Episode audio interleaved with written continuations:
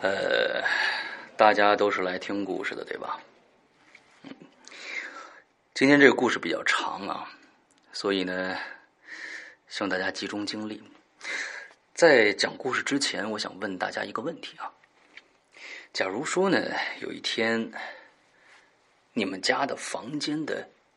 一角突然出现了一个黑洞，从里边啊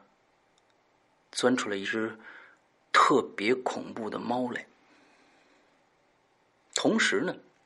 你的左邻右舍他们的家里也有同样的一个洞，他们也看着这只猫了。啊，这只猫呢，就跟老鼠一样在地底下钻来钻去，谁都不知道它要去哪儿。好，接下来发生了一些更恐怖的事儿。一月三号，你左边的邻居啊，被煤气毒死了。哎，蹊跷的是，一月十四号，你右边的邻居也被煤气毒死了。好了，现在是二月二号，请注意我说的时间关系啊。二月二号，那好，现在问题来了，我要问大家问题来了啊！你们觉得这两起死亡是这两个邻居都死于意外呢，还是他们的死跟这只猫有关系，或者是他们是被别人害死的？而这个凶手呢，极其的狡猾凶残，那只猫啊，是为了转移大家的注意力而制造的恐怖现象呢？带着这三个问题，接下来听我讲的故事，答案就在故事里。好，我们现在开始。《鬼影人间》长篇剧场之《救命猫》，作者周德东，由刘诗阳播讲。二零一五年九月五日，《鬼影人间》官方淘宝店及苹果 APP 全球发售。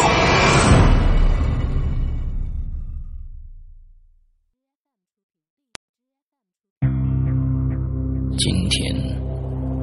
我要给你讲个故事，故事的主角就是你。这是一个极其恐怖的鬼故事，但千万别害怕，因为你就是鬼。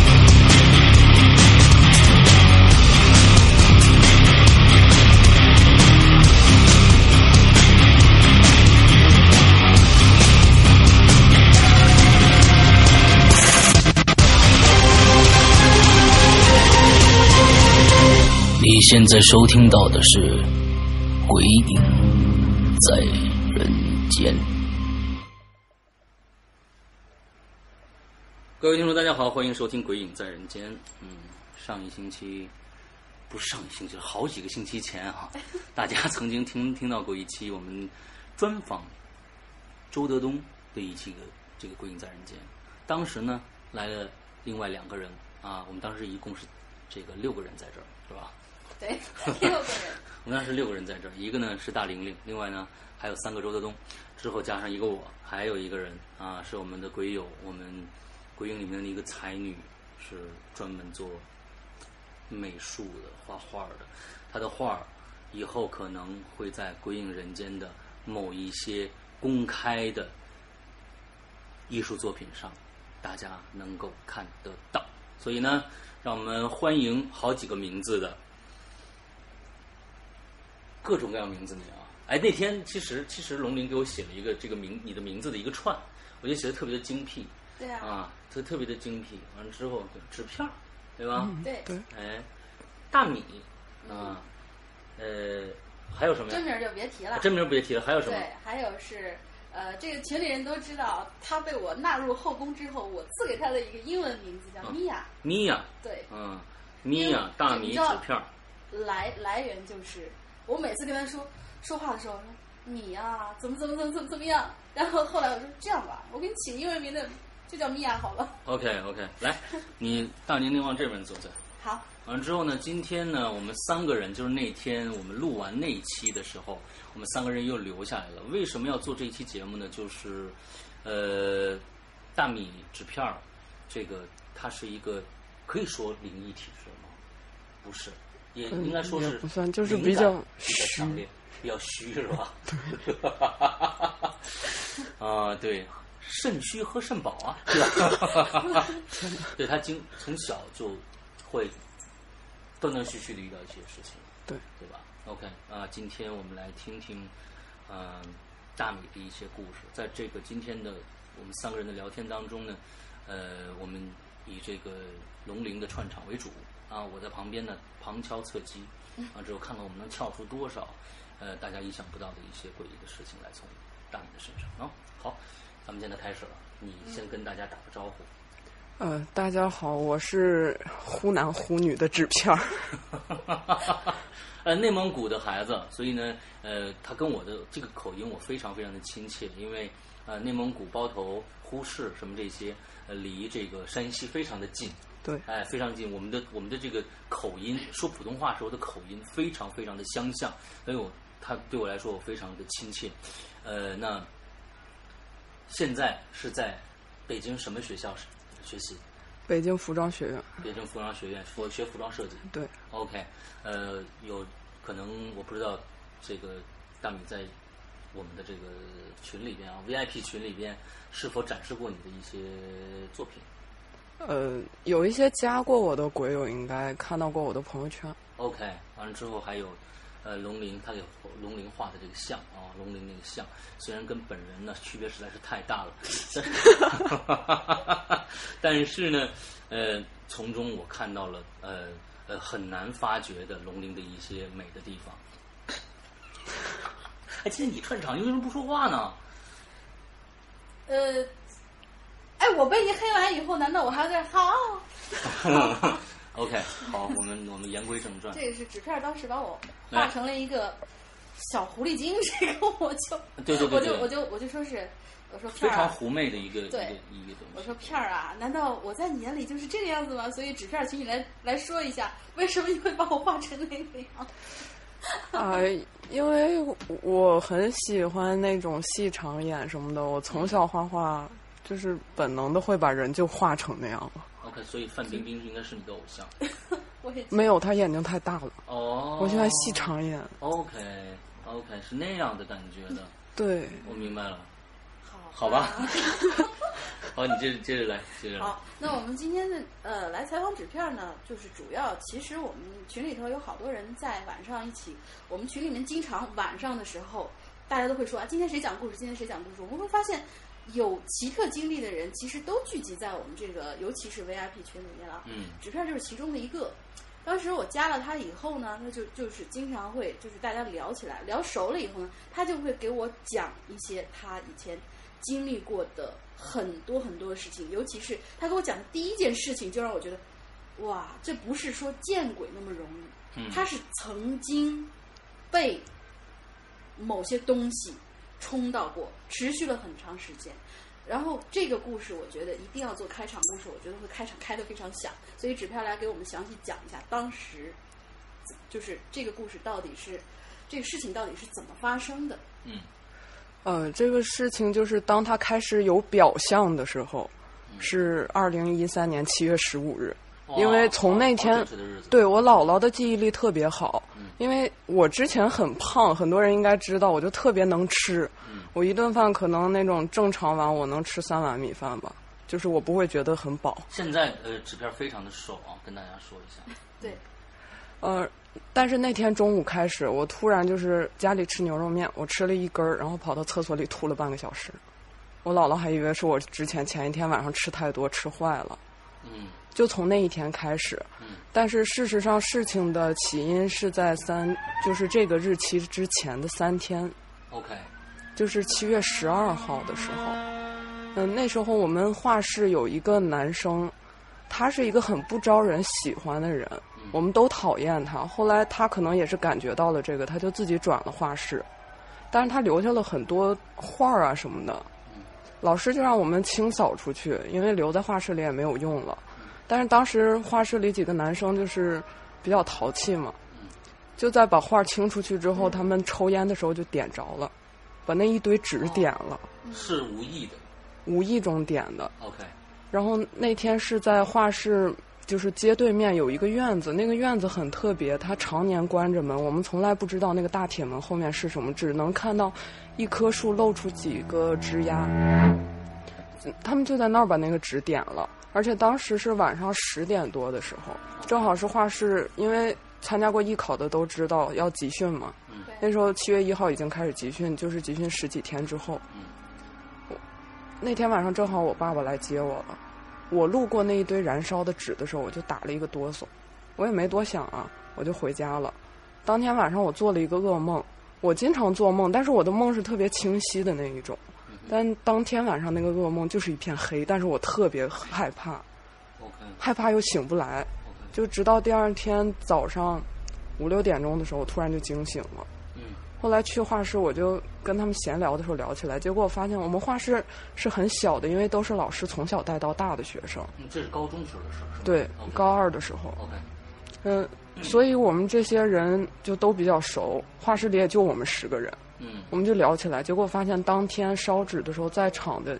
大概是七个人，都做了一样的噩梦，嗯哇哦，都是一片漆黑，然后半夜惊醒。哦我的妈呀！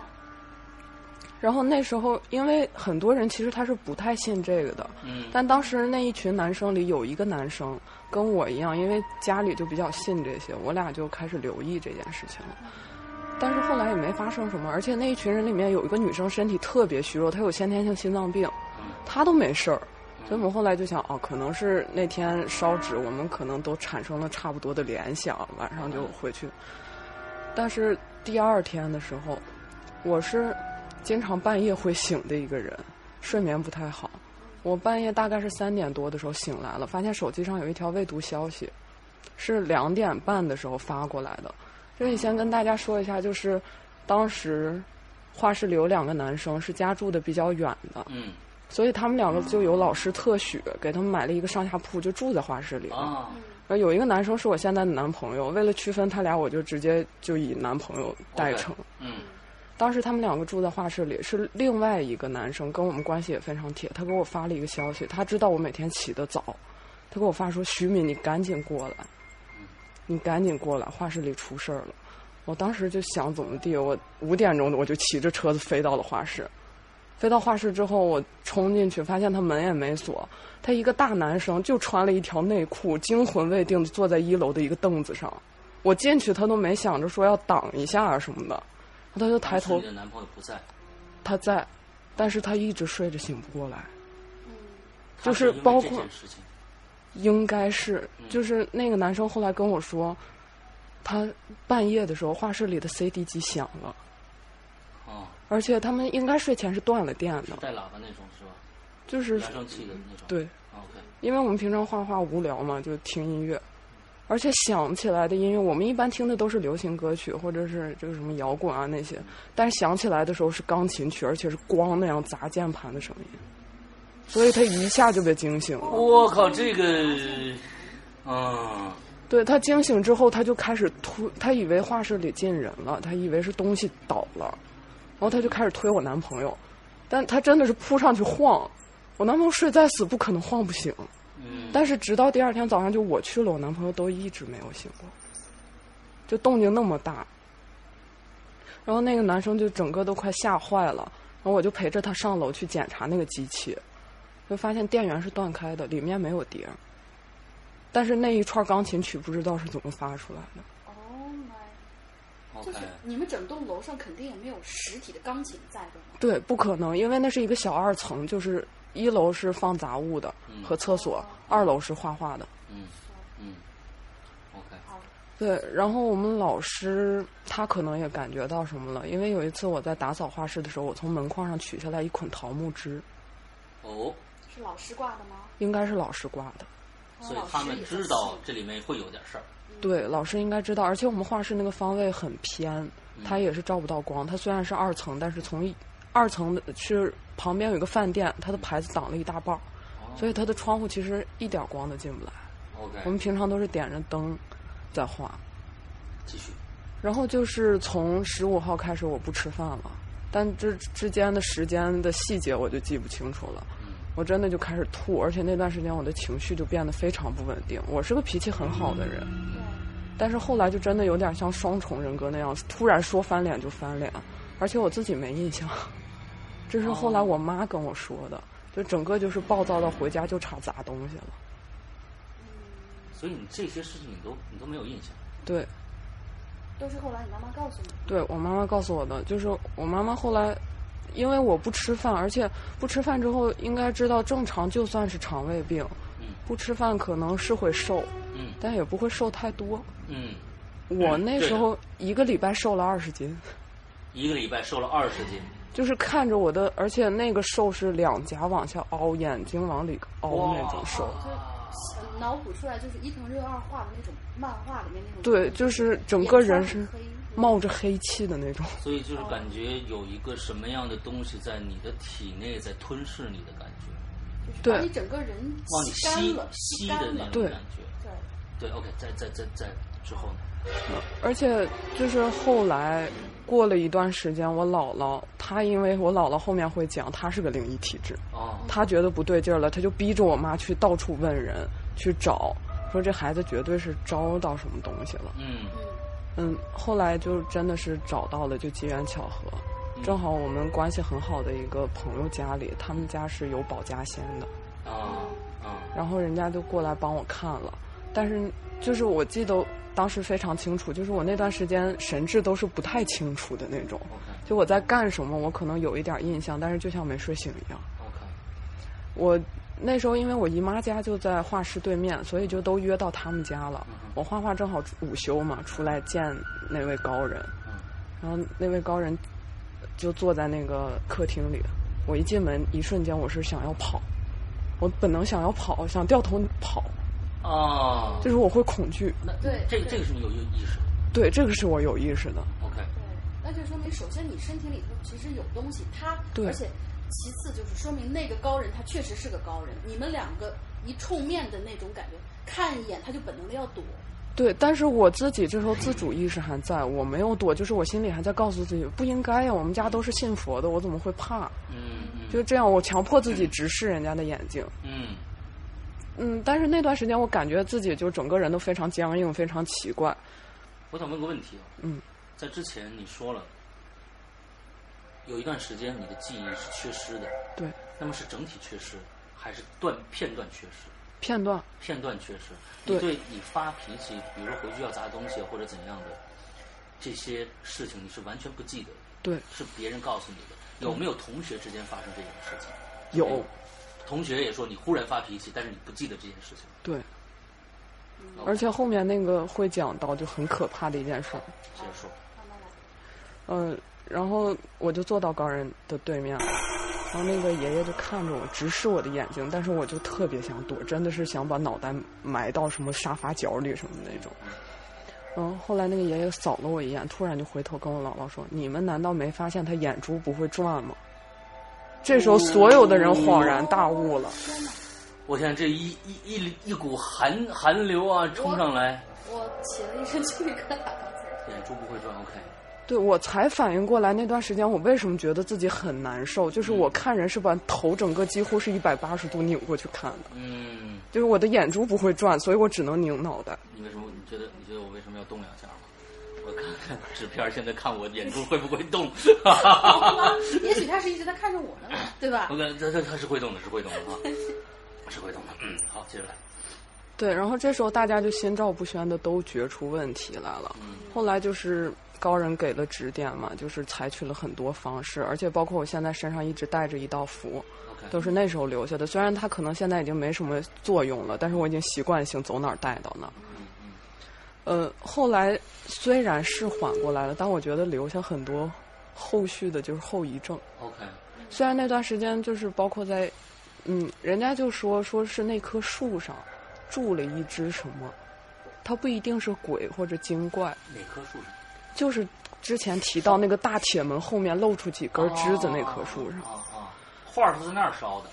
对，就在那棵那个大铁门前面 OK，烧的，嗯因为那边平常也没有人开过那个门，就堆了好多垃圾、什么杂物那种，嗯很阴暗的一个角落。嗯就在那个上面，那天过去的时候，我身体比较弱，就我们烧纸的这个行为冲撞到人家了。哦，但是我的身体很弱，周围当时都是一群大老爷们儿，所以把我扣那儿了， OK 把我的一个魂扣在那儿了。哦所以我觉得，其实与其说是他入侵我、控制我，不如说是我们两个当时是连在一起的，就是我的魂在他那儿，然后他也在操控我的一部分。嗯，他可能就是也并不是说真的想要我的命，但是他想警告我周围的人。那段时间，我记得有一次是也是我无意识的，我坐在那儿画画画，我突然觉得我就要回家，嗯我就想回家，我就跟我们老师请假嗯，然后老师就在那儿思考，因为快高考了嘛，很紧张，就在考虑要不要批我这个假的时候，嗯我突然是从下往上这样翻着眼睛看他，然后我们老师当时就吓炸了，因为是个女老师，就尖叫着冲我说：“你以后不许这样看我哎呦我天哪！他给我，他曾经给我发过一张，就前两天，呃，那个可能是后面故事的事情啊，但是他给我就是发过一张他那样子看人的一张照片，当时半夜晚上的时候你给我现在发过来有吗的时候。我我们俩发的图片太多，所以哦 OK 现在翻不出来。待会儿可以给那个什么呃呃给摄像哥看一下啊，这这这这个图片简直是，就是他说，当时他在被冲的那段时间里面就是这样看老师的，我估计看谁谁都会炸。绝对的，对，至于为什么他这么多年以后又在他的大学里面又发生了这样的，就是说是看人有有点儿那那那种大学对大就是呃上了大学以后、嗯又有一次，就是因为这这张照片是他前两天刚发给我的嘛，嗯就大学的时候拍的嘛。嗯至于他为什么又发生了这个，就跟他每天晚上熬夜加班有关系。这个我们放在后面讲，先听他把这个故事讲完。嗯我去，OK 翻翻这张照片。嗯好，”对，就是老师那一声尖叫，我突然才回过神儿来。但是之前就是我抬头看他，包括我请假这些事儿，我是很模糊的，真的就像喝多了一样那种记忆。嗯 OK 呃，当时老师就赶紧让我回去了，就把我打发回去了。嗯我回去，嗯，这时候就是这中间有一段时间就比较平静了。嗯除了我还在家里乱发脾气什么的，我妈当时就觉得可能是我青春期了，啊，或者高考前压力大。嗯是后来我自己回想起来，包括我妈就一直在跟我抱怨我那段时间的反常，我才意识到我那段时间我只要发火我是没有意识的。就我妈有的时候甚至会一冲进我的房门，发现我坐在地上抽烟，但我之前是不抽烟，完全是个好学生。嗯哇，这这个这个真的是，呃，我觉得可能会从某一些这个美国的一些驱魔的片子里面才能看得到的，就是说，咱们咱们国家的一些一些灵异现象，可能跟国外的不太一样。国外的基本上就是说，一个很好的一个女孩儿受到侵侵蚀以后，她就会做一些大人的一些非常呃无理的一些举动，包括对呃抽烟呐、骂脏话呀，或者什么这这这之类的这样脾气暴躁什么这些事情。呃，你这个真的是特别特别的像。而且那段时间最可怕的一点儿，就是把画室里几个男生都吓得真的快哭了。就是有一天，他们发现我又不见了，然后发现厕所门锁着，他们就判断我肯定在那里面嗯，但是敲门我不应嗯，他们以为我晕过去了，因为那段时间我已经很久没有吃过饭了，就真的是光靠水活着，已经就已经那时候就瘦到不行了。虽然体重可能没现在轻，但是是那种就像吸毒一样急剧的瘦下去，整个皮肤是松的。哦，他们就把那个门愣给拽开了，因为是一个老门。嗯但他们进去都发现我在用注射器把自己的血抽出来，然后往马桶里面倒。我的妈呀！这你个知道吗？这些事情我不知道，但是我知道我有很多注射器，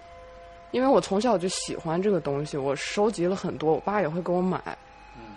但是我没想到后来他用在自己身上，对用在自己身上了。哇，那段时间的自残就已经到了一种，虽然现在讲起来有点非主流，其实嗯就是我会拿刀片儿，就是美工刀里面的刀片儿，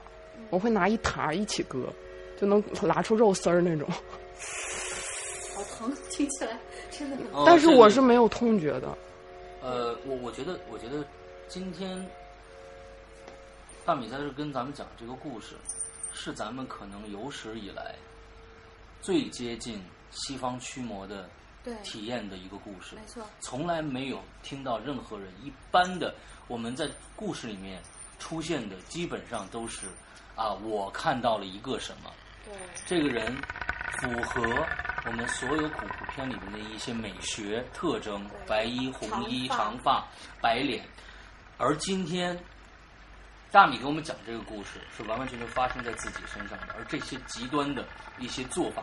跟恐怖片里面西方的驱魔恐怖片里面是完完全全一致的。这个让我真的是，呃，一阵一阵的发冷啊！真的，这这个太恐怖了。对，所以我当时听完这些故事，我说是，我说你呀、你这个无论如何，我我可以给你开后门，你不用给我录什么什么乱七八糟的那些我们、我我们门槛儿要求的那种故事，不用，嗯就你的这几个故事，已经够撑起来一一一个节目。我当时也是这么跟我师傅说的，嗯嗯嗯嗯。对 OK，咱们接着来来来来说，嗯，画室里当时设备那些就是凳子什么都很老，然后那个凳子上有钉子，我把钉子摁到自己的胳膊里，现在是有眼儿的，我看看。这个这两个有哦，这好两多个的。对。然后但是当时男生发现把我拽住了，就是他们真的是需要很多人去摁住我，然后把我拽开。发生了这么多的事情，学校也好，同学也好，家人也好，没有再做进一步的一些一些作为吗？这都是已经把我的魂儿领回来之后的事儿。我觉得还没有回来，领回来之后，还是有一些后遗症的，意思是？对，这是后遗症吗？我总觉得好像比以前更加的变本加厉了。哎我觉得是，感觉像是什么？你强行从我这儿把这个人的魂儿弄走，像刚才大米说的，就是我我跟那个东西，咱们管它叫精灵吧，积攒师，我跟那个精灵，我们两个之间是有一条频道是互通的，也可能是那个精灵本身它非常的。寂寞，终于有一个人我可以扣下来，然后可以陪着我。但是你从这儿把它弄走，那我就要从你的世界把这个人整个全都弄走。嗯就是我还在我我不死心，我还在惦记着你这个人，嗯嗯我需要让他做出一些一一些一些事情来，就是说削弱他的，咱们说是那种阳阳气也好，因为我们知道放血其实是漏阳的嘛，嗯，就是放掉自己的阳气也好，或者说是让其他人因为对你这些行为产生了恐惧，嗯而把你排斥在外，这样的话，你就可以跟我走那种感觉，会不会有有有有有点有点这样的那种意思？我是这么理解的。我嗯我觉得大米可能当时他连自己在做什么都不知道的话，我觉得对啊，他可就能没对，有就是那个东西在促使他去这么做。在在你自己来说啊，我们既然这么像电影里面的情节，那自己来说，我们比如说像，呃，温子仁的这个《潜伏》这样的一个电影，对，啊他在里边有被侵蚀掉的一部分，也有自己本真的一部分。在这段时间里边，你自己真正的那个你自己，有没有些许的发现要去控制你自己？就说会会在一些关键的时刻，比如说你要去扎东西，比如说你抽血，会有一些制止你的一些另外的一个人在，比如正黑黑白两个人在互相的争斗这样的感觉，对在你互的相脑海里完全没有。互相博没有弈的那个过程都没有。对，就是等到我不正常的那一瞬间，就已经所有的都发生了。等到我再回过神儿来，已经完事儿了。 OK，那么接着讲，后面就是最恐怖的一部分，就是差还点够还有更还有恐怖更的恐怖，差点要了我的命，那次真是差点要了我的命。就是后来我妈他们其实也觉得不对劲儿，但是我妈不知道，因为每次我回过来神儿之后，我是会刻意隐瞒自己这些伤口的。 OK，嗯所以我一年四季都穿着长袖长裤。那时候，就因为胳膊上已经被自己划的都没法看了，有的时候别人不小心看到，我就说不小心划的，因为画画嘛，难免动刀啊什么的划到了。后来我们画室就决定去西安写生，但那段时间是中元节，中间会路过中元节。真真是会挑时候，嗯。哎，之前就是去西安之前，我们计划是到一个村寨里面去写生，写生一段时间之后，然后到西安玩几天，玩三四天嗯，然后再回包头。在那个村寨里面，我倒是没什么，因为走之前那位之前那位高人那位老先生就说我出去是对的，哦，说散散心，也许这事儿出去一趟回来就解了，哦，才能彻底解。哦，我就出去了，因为之前我妈很不放心，她担心我出去之后真的发生什么事儿，没人真的能控制得了我了。后来出去之后那段时间我倒是没什么，但是画室里的人其他人变得开始不正常，一共出去多少人？你们共还是我们十个加上老师老，师，OK，我们老师是个脾气特别特别好的人，嗯，那段时间简直就是脾气暴躁到把所有男生打了一遍，真的是打，就是突然就脱下鞋来打，就像变了一个人一样，说骂就骂，说打就打。脱下鞋来，这已经是属于在为人师表这件事情来看来，已经是歇斯底里到极点了。对干这样的事情，就真的，我们当时就是他在打另外一个学生的时候，我们都看呆了，就没人都没人能反应过来去拉他什么的嗯。但是他过一会儿，他也是像我那样，他会回过神儿来。回过神儿来之后，但是他好像能意识到一点自己做了什么， ，OK，OK，但是他控制不住。当时画室里，因为我们正好是五个男生，五个女生，其中还有一对儿，嗯，嗯，他们两个之前感情特别好，但是到了那个村寨里面之后，那女生变得歇斯底里，天天找那男生的事儿，就是在吵架。她甚至是像泼妇一样坐在地上哭，嚎啕大哭，也不不因为什么。而且就自己往，因为山里面去过的人都知道，只要天黑之后，灯光照不到的地方真是漆黑一片。对，对，他往那种地方里跑，我们全画室的人去追他，哦。他专门就往那种沟里跑。呃，我现在的感觉，在听你这个故事，非常的长，非常的有来龙去脉。之后我在想想想到了一个一个一个场景，嗯，就是大家可能看温子仁另外一部电影叫《招魂》，对，最开始是两一个两个驱魔师用一个录音机在录一个另外一个人他的灵异体验，我感觉真的好像就我我我做了很多的《鬼影在人间》了，可能这是第一次，我认为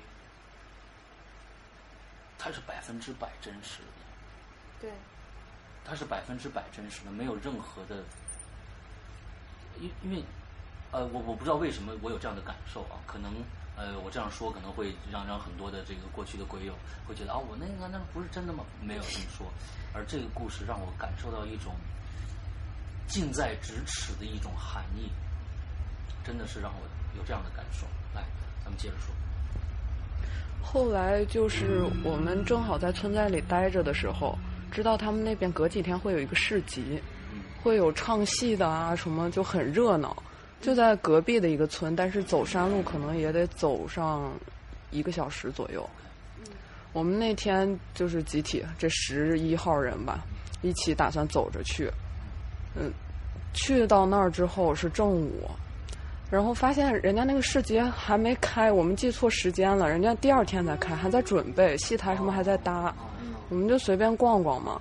当时那个村子里有一个疯子，嗯那个疯子看到我之后，他直接扑过来要打我。所有的人里面，他只看到了我，而且我当时是站在人群里的，他就追着要打我。嗯只追着打我一个人，而且后来我们回去的时候，因为很累了，是坐车回去的。他们那个山路只很窄一条，是每天有一趟班车，是把所有的村村子这样连一遍，嗯嗯然后再回来。嗯我们就坐着回来的那趟车，那个疯子居然疯狂到去拦那辆车。我觉得有有一种这样的感觉，就是说，这些你周围的那些朋友之所以有那样奇怪的表现，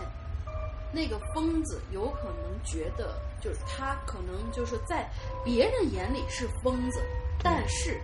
他在某一方面他是正常的。就像我们看那个《见鬼》那部电影里面，那那个小女孩站在门口喊：“你家要死人了。”嗯大家都觉得他是疯子，然后那个疯子就觉得，如果不把你扣下来，不把你弄死，整个这一车的人可能都会出事儿，有点那样的感觉。我对听到这个感觉，嗯，OK，来接着说，但是后来也没有发生什么事情，嗯我们就回去了。后来就很平淡的过了几天，然后去到西安，去西安的第一天，我们打算就是出去逛逛嘛。这时候中元节到了吗，到了，已经到了，对是在西安的时候。对 OK，好，我们打算出去逛逛，然后我就看到路边很多祭台什么的，因为西安那边它真的是会有沿街的店铺会摆出来贡品，嗯一个祭台那样。我当时其实因为家里很忌讳这个，我心里就不太舒服，而且当天老师就又奇怪了，在这期间他们再没有那样反常过，对我们也都很好，我们干什么？但是我唯一一直持续的就是不吃饭，还在不吃饭，对，还在不吃饭，还在继续消瘦，但是已经速度降下来了，就可能出去的那半个多月瘦了十斤，已经没有之前那么可怕了。开始能吃一点儿东西，但是吃不多，可能吃饺子吃俩。在这个期间到这儿为止啊，嗯，在应该是过了从你事件开始，七月十五号到农历的七月十四，应该是一个多月的时间。嗯，差不多吧，差不因多没有多久。这件事没情其实要是按时间来看的话，它是很快的，很快， 对。但它持续的很长，它的后遗症现在都有，我觉得。哇，来讲一讲，啊，对，呃，我插一句，我现在找不到那张照片，实际上就可以看一下。哦晚上给我发来了这样一张照片，对我有的时候眼神会突然变成这对样，，会会突然就变成这个样子，就是他当时在晚我上在靠，呃呃，我不知道您那是在地下室还是在什么地方啊应该在在地下室通宵在赶工的时候，突然给我发了一个哇这样子， ，OK，接着来，嗯，我们就在西安逛的时候，我和我男朋友就想去碑林，嗯但是其他人想去另外一个地方，嗯老师也想去那个地方嗯，老师就带着那一拨人走了，因为碑林离我们住的地方很近，就让我们两个自己单独去逛那个碑林就好了。 ，OK，但是这时候发生一件事儿，就是后来他们回来给我讲的，老师突然半道上就没理他们，就自己走了，哦自己走了，嗯，老师也不知道他为什么自己就走了。 ，OK，他是走到半道上突然回过神儿来，我这还带着一批孩子呢，我怎么就自己走了？他又赶紧赶回来，嗯，赶回来的时候，呃，就是其他人因为有一些也是不听话嘛，就已经跑到什么网吧之类的，老师就又很生气，但这次生气是很正常的嗯，嗯嗯就是中间他突然走那段有点奇怪，嗯嗯嗯他回来之后就教训了几个学生嘛，就我说你们都不听话什么什么，后来就说那咱们回酒店吧，今天也中元节，就别乱跑了。嗯，哎，我们几个就在酒店的大堂里待着，老师上去要取点东西，然后我们一起就近吃个饭，然后各回各房间。这时候，但是我那天晚上据他们说，我就没有理任何人，包括我男朋友跟我说话什么，我也没有理他。我自己坐在黑不隆咚，就是那种酒店，它有自助餐厅，它只有早上开。我黑不隆咚坐在那里面，嗯，就把人家拦着的那个线什么的都挪开，我自己走到最里面，坐在一个是不桌知子。道对，我不知道。 ，OK，我自己坐在那里面。后来有一个跟我关系比较好比较好的女生，她可能觉得不太对劲儿了，她以为我是因为什么事情生气了，她就想进去问问我。这时候我突然就当着她的面儿把人家桌上摆好的一个瓷盘子举起来砸到了地上，摔成摔成碎片儿，然后就直接朝自己腕子上一刀就下去了。现在，哎呦，还有还有对疤，我痕，这们现这在是他看得到看得到呃那个纸片儿同学他手上的那道疤，他这是他拦了一下，他要是没拦那一一一下就不止，指不定有多深。当时切到动脉了，嗯，不知道。 你也不知道对， ，OK，是后来他们把我送到医院，全部都弄好之后，我回到房间，然后就是进了酒店之后，我慢慢意识开始恢复。我躺在床上，他们都围在我跟前儿，这段我是有记忆的。但是我当着他的面儿，就这一下下去的时候特别干净利落，但是他也反应够快，他把我胳膊往外扯了一下，所以没有割的特别严重。多么厉的一个鬼啊！他他不是他他他要他要做什么？要表达表达而且什我觉么得？嗯他像他他，你要说他是一个厉鬼，又不太感觉又不太像，你说他是一个树精，一个精灵。那嗯，他他的怨念也太大了点儿，所以我我我觉得你们可以回去挖挖那个树底下是不是有什么东西？呃，这是个建议啊，不要作死，对，不要作死。好，你继续讲吧。嗯，他后来就是但是从那次之后，我真的就开始慢慢就好起来。从那一次慢慢好起来。对，就是那那一下下去之后，当时因为那个女生她去拦我，但是已经切了，她就很着急去来捂我这个伤口，就整个弄得她都一身是血。她后来就叫了两个男生说把我摁住，千万别让我再靠近任何这些什么玻璃啊、刀子啊那些东西。嗯然后她上去找人，她整个就一身是血的在那个电梯里，把好几个人酒店里本身的住客都吓坏了。嗯后来就是我在划完这一刀之后，据他们说，我还在找东西，在想要继续这件事情。 ，OK，他们整个把当时身边所有可以让我接触得到的这种能把自己伤到的东西都扔开了，但是嗯大家可以看到我指甲挺长的，那时候就挺长，但是我整个把自己胳膊都抓烂了，就当时掐的全是月牙形的印儿，整个都抠进去了。嗯，但是从那次之后，慢慢就好起来了。我这是做《鬼影在人间》有史以来最让我毛骨悚然的一位采访者，真的对，这个事情真的是太可怕了，完完全全作用在自己身上，而且有这么多的体验，这是有旁证的体验，而他自己完完全全不知道这些事情的发生，而是这么极端的一些事情，而且还会波及到身边的人，啊，那么这件事情到现在目前来说，你还说有余波存在，对那么这些余波基本上是一个什么样的表现形式？不吃饭、啊。那还有会是对，虽然你们看到我中午是吃了，对吧？但是平常的话，我可能早上是因为我知道我不吃真的撑不下来，不然的话我不会主动吃东西。所以我觉得可能还是是要去找一些人来看看。这件事情它实在是太太不寻常了。我觉得有可能，比如说养了保家仙儿的这一些，可能他们还达不到这样的一个一个高度啊，去足以去破解或者解释这样的事情，也没有办法彻底的把这件事情安定下来。我觉得还是应该去再找一找人，再看看。嗯，对，但是我觉得我后来这些可能是因为习惯了，因为毕竟三年没有好好吃过东西。嗯，好，这件事情告一段落。对 OK 哦，我天哪，这这期的料实在太足了，是吧？这我期的跟你料实在太能足了。入我的眼的也，能入我这种 这种是吧？对对对人的眼的那那故事一定是，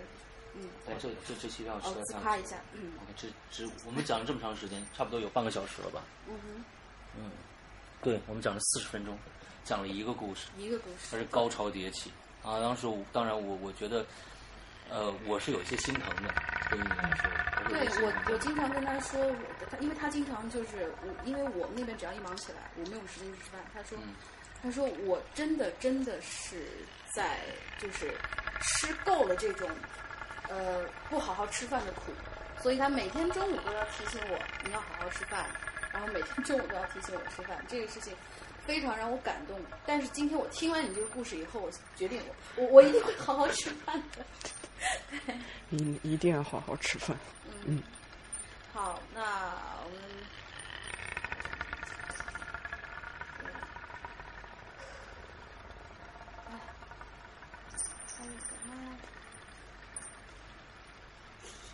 是不是又听到了很多细节？对啊，怎么说？其实，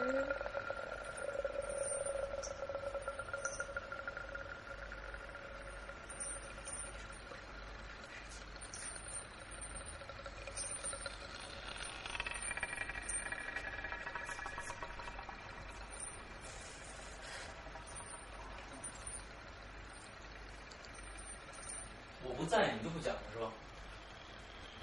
我哦在让你这个主持当时是干啥的？啊？在你旁边，我气场弱。哎呀， 好，接下来还有亲身发生的一些事情吗？还是嗯这？我觉得这一件已经够够可以的了。对我们从来没有一个来访者能够把一个故事讲得如此惊心动魄，讲了四十分钟。对，这是第一个。对，第一个，唯一的一个，现在是。 OK，还有一个，你说你真正有一次看到，对，那个其实很短，嗯是住在一个老楼里面， ，OK，那个小区里面人就比较乱吧，还都是外来的租户。嗯我姥姥平常就总跟我说不要到那个五楼去，我们家是四楼，嗯但我总想去五楼，因为五楼的窗户上摆了几个坛子，我总想知道人那小坛子里放着啥。 ，OK，哦天哪！那其实应该就是酸菜什么的东西，但我总想去看看，因为那几个坛子还挺好看。呃，我早上上学，因为我一直起得特别早嗯，天还没亮的时候，我就又上去了。上去的时候，这时候有一个女人的人头飞过来，然后看着我笑了一下， 然后就又飞走了。我当时真是撒丫子就跑。那是是多大的时候？那是三年级、二年级的时候，嗯，那是我唯一一次真的是看到了当。时给我讲这个时候，你知道我想到什么？泰国的飞头降，哦，对，有人在放这个，就是，呃，降头师在放这个的时候，有时候飞头降给大家普及一下，就是说他们在放这降头的时候，他在训练的时候，自己的头是可以无，就是那种从自己的身子上枪然后就直接就起来，然后走掉，嗯就在就是晚上在那飞，但是第二天早上，在天亮之前，还有或者鸡叫之前，他是必须回去的，因为嗯啊有一些还不成熟的飞头降的这种降头师，嗯他起来的时候，他的那个脖子底下是要带他的五脏六腑的，嗯呃，所以我们当时就他跟我一说这个东西，我我首先第一反应我说，你周围有降头师吗？这听起来很像飞头降， ，OK OK，这这就有点那个，想着有点搞 笑。我说对，然后他就看着我笑了一下，然后就飞走了。 OK， 好吗？这是你第一你你你的唯一一次看到实体的东西。对，其他都是就是比如说我看到过衣角，哦，嗯，就这种，看到衣角。嗯，然后听到比较 多。对，今天早上，今天早上咱们在做那期引流言的时候，我曾经说过，我昨天听到了一个鬼友说他在日本的那个呃鬼屋里边，嗯，呃，那个那个那个事情，就是我说真的恐怖是，不管你是觉得它是假的还是怎么样，你是无法承受的。啊、那样一个每天以恐怖片为生的这样的一个人，在那样的一个环境里面，他依然四十五分钟只待了十五分钟就完全受不了了，就出去了。对，是他们出去以后，他们聊到了有关呃其他人的感受。他们曾经就听他当时学生，老师带着他们去这个日本这个鬼屋最大的那个鬼屋，全世界十大鬼屋之一，嗯说这个楼一共三层，你的你的目的第一个是要走出去，成功走出去；第二个，在这个楼里边，它有无数的线索在里边，你可以去收集这些线索，同时你也可以解密。这些解密出来的一些线索，到楼到外面应该是可以兑换一些东西的。嗯，其实，在那样的一个环境里边，你别说去解密了，因为一个楼道里面全是各种各样的房间，有些房间能打开，有些房间打不开。当有一扇门忽然一拧开了，你慢慢推开的时候，旁边是旁边什么声音都没有。有一些就是漆黑一片，因为它里边的唯一的道具，你可以拿装备的，就是肩扛的手电筒和手持的手电筒。你当当你拧开一个房间，你进去，里面漆黑一片的时候，你别说你敢进去，我们就说你拿手电筒往里面照一下，看看里面有什么东西，这样的一个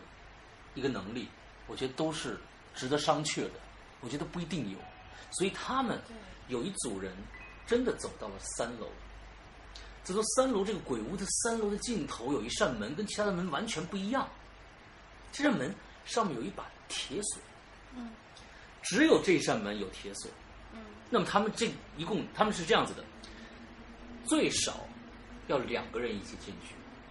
最多也只能四个人，这样的一个组，嗯，最多只能四个人，他们这个是正好是四个人去上去，其中有三男一女，他们在那儿分析说，这有可能就是最终的出口。我们虽然在三楼，但是有可能打开这扇门是一个通向最底层的一个一一个楼梯，我们就可以出去了。那根据游戏时间，我们来判断一下，四十五分钟，我们要从底下一直慢慢走到三楼来。这个钥匙一定不会在一楼，也不会在二楼，一定在附近。我们在附近找这个钥匙。这个时候，他们推开了另外一扇门。他想，嗯，这个钥匙一定在这个屋子里边。这四个人就进到这个漆黑一片的屋子，每个人手上都有一个手电筒，在那照来照去，他们在找。这个女的突然间转过头来，跟剩下的三个人说：“我们赶紧离开这儿，我们赶紧离开这儿。”那三人说：“为什么？我们我们不，我们赶紧出外面，因为他那那个整个这个楼道里边，呃，隔十米就会有一个按铃，你按按铃，工作人员就会把你领出去，他怕你在里面出问题危险危险，你受不了了，你也不能让你一直在里面在那什么呀，他就会把你领出去。你怎么了？咱们说不定就找着了。不，他低声说了一句话，他说：“你们敢不敢用你们的手电筒照一下这个房间的那个窗帘的地方？”三个人同时照过去，发现窗帘背后的底下有一双脚。在这样的一个环境里面，而从这个脚往上看，那真的是一个人形，在窗帘的背后。虽然它不动，但是这个游戏在进去的时候，说明上写的非常的清楚，在这个楼里边有三十个工作人员在里面，说是工作人员。最后一句话写的更可可怕，说有可能会发生一些事情，是我们工作人员也无法阻挡的。这这个你就你就不知道是怎么回事，是真人假人？他们明知道，按照这样的一个一个一个桥段来说，这个鬼屋有可能最后挑战你，就是说你的胆量，就是说你敢不敢把窗帘揭开？这个上面后面可能是一具死尸，这个死尸的兜里面可能会有这把钥匙。据我们玩游戏也好看恐怖片也好，按说是这样的一个思维模式、思维套路，但是就于他们来说，已经走到三楼了，他们已经非常大胆的走到三楼，最后找到了这样一个貌似出口的地方，他们完全没有这个胆量去接那个窗帘，所以有人在四十五分钟走出去过的，大部分人是完完全全没有的。日本人的敬业就说，在这个屋子里边，可能有各种各样的工作人员，就可能一天就站在这儿。我在想他们的敬业的同时，在佩服他们的胆量，嗯因为不是每个人都能走到这儿啊。很多的屋子里面，可能他待一天，就在黑暗的屋子里面待一天，就等着有人进来，他可以扮演他的角色出来或者怎样。嗯，但是没有，就是就是，我觉得就是这样的一个环境下面，一股腐臭味儿，你一进到这个医院里面就会闻到一股腐，它从首先从嗅觉上就征服了你，你知道吧？你进到一个空间里面，一直能闻到一股腐臭味儿，这样的一个空间里，我太恐怖了。啊，说了这么一个题外话，哎，哦，对，我突然想补充一点，嗯，行就是后来那位老先生跟我家里人说的一件事情，嗯就是他之前见到过一个像我这样症状的女孩子，嗯，但是她那个灵魂离体时间太久了，十年了，就弄不回来了。那哦真的就是它就废了。精灵已经估计合体了。其实有我们我们看过去和那个那个神话故事，比如说八仙，嗯里边的何仙姑还是吕洞宾，啊，吕洞宾好像是，嗯他的灵魂出窍必须在七天七夜之内回来，要不然啊，肉身就没不了。，你说的是那谁吧？是那个老版的《封神榜》的姜子牙。呃就是，吕洞宾里面呃八仙里面也有一哦个一个人是这个样子的，我记得不是何仙姑就是吕洞宾这两个人。七天七夜，如果你回不来，你就死掉了，肉身就没了。嗯而好像确实是他没回来，他没回来，之后可能就转嫁到其，那就是铁拐拐李，铁拐李，铁拐李，没错，铁拐李，他附到对铁拐李，他附到了一个瘸子身上，他才变成了那个样她子。之前很好看长得，对书生，书生，对那样的一个一个一个状态，对对，想起来了。所以十年更别说十年了，对肯定回不来。来，接着讲你的奇遇。被迫放过这一集。好，嗯，讲哪一个？那讲下面的一个就是来讲讲，就是最近就是学校发生的这个事情吧。因为因为这个也是对，这个很那长段。时间他我们之间互动最频繁的一段时间，因为他当时在赶他的呃期末创作，嗯是吧？是期对末创作吧？然后天天都必须要在一个地下室加班，嗯然后那段时间他的体重真的也是，我我看经常看他发出来照片，他说我通宵一晚上出来就会瘦一大圈，嗯哼，然后我们就不知道这里头到底发生了什么。嗯、现在让他来讲一讲，然后我在旁边可以辅助做一些补充。嗯嗯。嗯，起因就是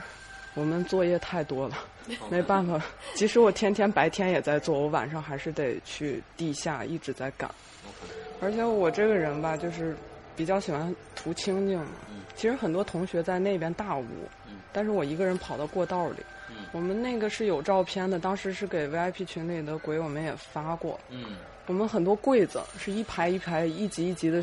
人的柜子，嗯每两个人共用一个柜子，所以它柜子很多，它把整个一个地下很大的一个隔成了小过道，哦，就像迷宫一样绕来绕去哦。有时候我走在里面我都走不出来， OK，嗯就这样的一个地方，我就待在那个过道里嗯。我把纸铺在地上，我在打板。有灯对，有灯，但是还比较昏暗。 ，OK，我趴在那里打板，就这样过了一段时间，我也不记得了。有，就是我突然觉得，好像每次我往下趴的时候，都有人在我旁边这样敲，砰砰砰，敲地还是敲你？敲地。敲地，对，就是我的头是往这边看，线是这样画，嗯然后他在我这边敲，然后我猛地就本能把头摆过来，他又在我这边敲，又在反方向敲。好调皮啊，嗯对，后来我是每天大清早没人的时候我就去了，嗯我没人的时候，我就在那个大桌子上，我就不趴在那个过道里了。过道离桌子挺远的，得绕到那个柜子中间去。 ，OK，但是大桌子那个屋它是没有柜子的，就挺敞亮一大屋。我就趴在那个桌上，但还是有敲。嗯我当时就觉得，可能是我熬夜熬多了，幻听了。嗯呃，后来有一天早上，我吃早点呢，我是坐坐在那个桌上吃早点，盘腿坐着。我一回头，突然发现我随手扔在桌上的三个硬币立在我后面。我靠！他他当时给我发了一张照片，我不知道他是什么意思，我说怎么了？他说这仨硬币立在那儿了，就他就是随手把包往那儿一一一扔，然后可能有些东西就从包里掉出来了。嗯，太恐怖了，而且而且，石阳哥，你要知道，嗯三个币，无论是古古铜钱还是币，嗯就是硬币那一种，它这个东西在嗯梅花卦术里边是摇卦用的，嗯所以那三个东西代表什么，嗯没人知道。对我当时就吓了一跳，我一巴掌就把那三个都给拍倒了。嗯但是有一个就是我拍偏了，我拍倒俩，然后还剩一个，我就赶紧给大玲玲照了张照片儿。嗯但是掌柜的看过，说是没事儿，哦因为我那个照的挺局部，我就光照了一下那个 OK 硬币。 OK，嗯后来过了又过了一段时间，但这个敲桌子的事情是越来越激烈了。啊一开始是我一个人的时候敲，嗯后来我我们班同学就在我旁边，而且是男生，他也敲，他听到了，那男生听到了听不到， ，OK，就只有我往下一俯身，他就开始在我这边敲，在我这边敲，就反正是我视线触及不到的地方在敲，有时候还在桌子下面敲，嗯但是我能感受到这个震动，但是跟我共用一张桌子的那个人不知道。嗯嗯，后来就是开始，因为我晚上是人多的时候，我就会躲到那个角落嘛，嗯我就开始听到有人叫我名字了。因为我小的时候经常有这样的经历，家里人也警告过我，有人叫我不要随便答应，嗯我就觉得不对劲儿了，我给我妈妈打了个电话嗯，我妈妈说没事儿，你不要理他嗯，说你这几天大中午太阳好的时候，你上来晒太阳，你别老待在那下面。啊是是是，嗯，然后我就听话了，我每天中午我就坐在我们学校那边晒太阳，嗯，那段时间就还好，听不到防晒 霜，对，铺一张毯子，往那一 躺，看本书，就经常我被晒的都是滚烫滚烫的，我就又回地下了 嗯。其实那样比较好，嗯，阳对气会多一些。而且我那段时间就是我们班班长走哪儿我跟哪儿，我们班班长是个男生，我我我就基本上他在桌子左边，我就在右边。 OK，嗯，叫我声音叫我名字嗯的那个声音就慢慢没了。但是有一天是机房开了，我们都进缝纫机房里了。但是那天同学们睡懒觉，我又去的早，还有另外一个同学，还有一个老师，就我们仨人在机房里。我实在困，我都熬了好几天了，我就趴在机器上睡着了。当时特别安静，旁边就只有老师和那个同学做活的声音，就 OK 缝纫机那种很规律，哒哒哒。啊，对对，呃我突然听到我们班另外一个女生在叫我，在门口就一直在叫我，一直在叫，因为我平常总在学校里，他们有什么事儿都习惯性找我，就问个作业啊，什么老师有没有什么要求，点名了吗这种事儿。我当时心里很恼火呀，我心想我都趴这儿睡着了，你还叫，有没有点眼头见识呀？嗯但是我后来还是挣扎着爬起来，一看，就是我爬起来的这一瞬间，周围那种嘈嘈杂的声音就没了。嗯但我睡觉的时候，我是感觉周围好像全班人都来了，特别吵。嗯那女生还一直在叫我，一直在叫我，声音也不大。后来我一抬起来，突然就特安静，还是那两个人在咔咔咔咔咔咔那样。我就推我旁边那个，我说：“刚才玲儿过来找我了。”他说：“没有啊，一直就咱们三个。”嗯后来我们班那个女生突然心律不齐，就是连路都走不了了，然后回家了，请假回家了。啊，因为那个女生是特别瘦，她平常我平常还运动，我运动量很大，所以还好。她都不运动，所以她后来整个我最后那天见她的时候，她连路都走不了，是她爸爸从深圳飞过来接她回家的。而且我在跟她说，我我就开玩笑似的跟她说，我说，哎，我我说真是太累了，你也应该回去好好休息。啊嗯我说我都累出幻觉来了，我总觉得有人在叫我，有人在拍我的桌子。她说我也是，我也都幻觉了。所以我一听，我的妈呀！哦，对，而且他当时那段时间，他经常跟我说，他会听到，嗯，敲桌子这个事情相信不谈，他会听到有一些铁链子在抖动的声音，嗯，而且还会恍恍惚惚的看到影子。你知道，就是那个呃，《见鬼》那个电影里面，嗯那那个阴阳眼那个女孩子，她在周围看到一些树在那儿恍恍惚惚的一些影子。嗯她说她看到的是黑白黑白影子。对 黑衣服的或者白衣服的，对，所以但是他们两个没有同时出现过，都是交替 的。 好吧，今天你值班，明天我值班，他们现在有轮班儿估计。 OK，然后现在我翻出来一张，就是当时我把他拍的一组他们整个那个，就是他刚才说那个工作室的嗯照片，我发给青灯掌柜。嗯我现在先让石阳哥小的看一下照片，你一眼看过去，嗯，有个人好像，对嗯哎放大什么都没嗯有。嗯嗯嗯，对，我然后平常就趴在这个过 道里。嗯，对。然后他给我多拍了几张，大概是对这个样子，就是我我天啊，吓 死我了这啊，吓死我了，没没没没，哦这个呃，这女生是你是吧？这是我，啊，对，是我是平是常就她在这个过道里就这样。对他，他在这儿干活。哦呦我天哪！然后有真的有个人对还是长。发的 女的，有然后就是他们整个那个感，那那个环境， 我觉得这个这个躺着一个人，那那个是是模模特特是吧儿，？那是模哦特儿，吓那好是。恐怖，然后反正就是一个这样子的一个环境。我当时给青灯看完以后，呃，青灯是这样说的啊，关于这件事情，我可以给大家念一下我们当时的聊天记录。他说：“他说这什么地方？”他首先跟我说好脏，我就说这是哪儿啊？我说我说这是那个纸片儿，他每天加班儿的那个地方。然后你看一下他周围，因为他这两天觉得待在那儿不舒服，甚至有些幻听。你可不可以听一看看一下他这个照片有什么问题？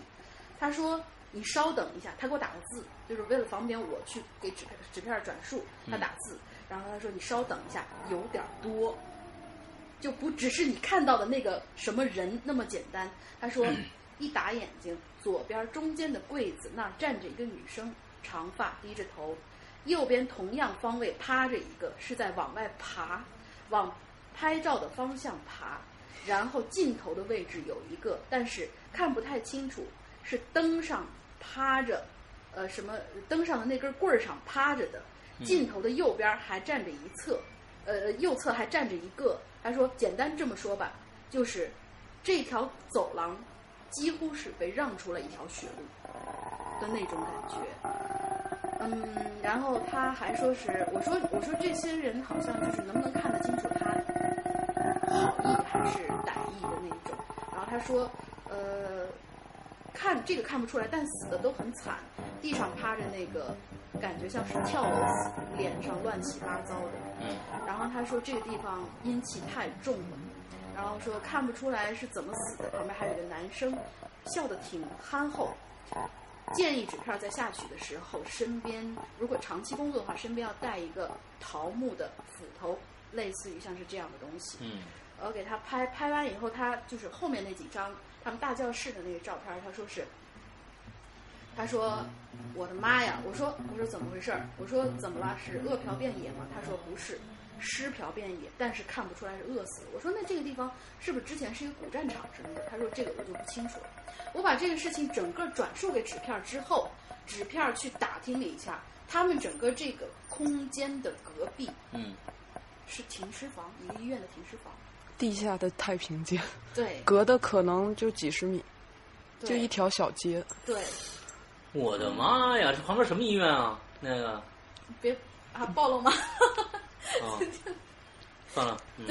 不暴露了。嗯所以就是整个就是这么一个，，嗯所以还蛮正常的，应该如果发生这种事情对，所以我我觉得你尽量啊还是别下地下室去做这个事儿。我觉得他们地下那个教室，然后我们当时劝过他，我说你运动也好，晒太阳也好，这都是就是产生热量、增加阳气的这样一个，就是能够不要去尽量跟大家在一起。嗯对， 对。呃，能够后来我就再不去那个过道里自己趴着了，因为地上他也趴着一 个。哦，是啊，对对对对对， 对，就还对，还包括昨天晚上，昨天晚上还发这生件了事情一件差不多特就别结束了，是吧？对，嗯，还有吗？还有这吗件事情还有一点就是关于那个铁链，嗯啊，是我自己我没有听到，是有一天我因为每天晚上从工坊里出来一段时间，嗯我要先跑步，跑完步我才又去通宵。嗯我跑步的时候就会跟群里的人或者是跟谁就会语音。嗯那天跟群里语音的时候，他们突然说听着我身边有铁链儿的声音，但是我身边什么都没有。当时操场上已经快十一点了，也没人。那你再翻回来听有没有？对，有嗯，我翻回来听是有的，但是我身边我不可能跑步带铁链儿啊。啊，那个音音音频我没听到，就他们在对群里说嗯，后来还有一件后续就是我怎么知道有东西跟我上来了？嗯就是晚上有一天睡觉的时候，我的头顶上突然又有人敲，是敲铁盒，但是我床上没有铁盒，嗯，他又在我头上又是三下，我觉得还是那个在敲桌子的。啊，后来第隔天是我的牙刷杯，我们都是放在门口那个有一个架子上嘛，嗯感觉就在我又是头顶上哐哐哐那样晃了两下，就是牙刷在杯子里晃的那个声音。对，其实我我我突然想到你，就是我们以前看恐怖故事的时候，就说你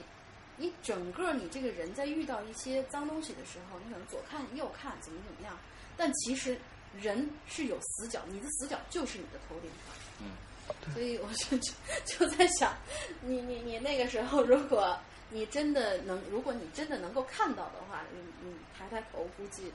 挺热闹的。嗯对 OK，、嗯我们现在讲完了，其实只讲了两个大故事，对吧？对，我们现在已经一个小时了，那这一期先这个样子。那么至于呃，我们以后大米纸片儿这边还有没有后续的故事？哈哈，不知道大呢家这个期待一下。 但是啊我们还是希望纸片同学以后少遇到这样的事情。我呃觉真的得是每太一个可人怕了，每一个对人每都一少人遇到是。OK，好吧，那我们今天的节目先到这儿结束。祝大家这一周快乐开心。我估计在听完这一期节目的时候，如果你是晚上听完的话，你你现在已经是一身冷汗了 对， 啊！这这这个这几个故事真的是非常非常可怕。OK，嗯，那行，那我们今天的节目结束了，祝大家快乐开心吧。嗯，拜拜。拜拜。拜拜。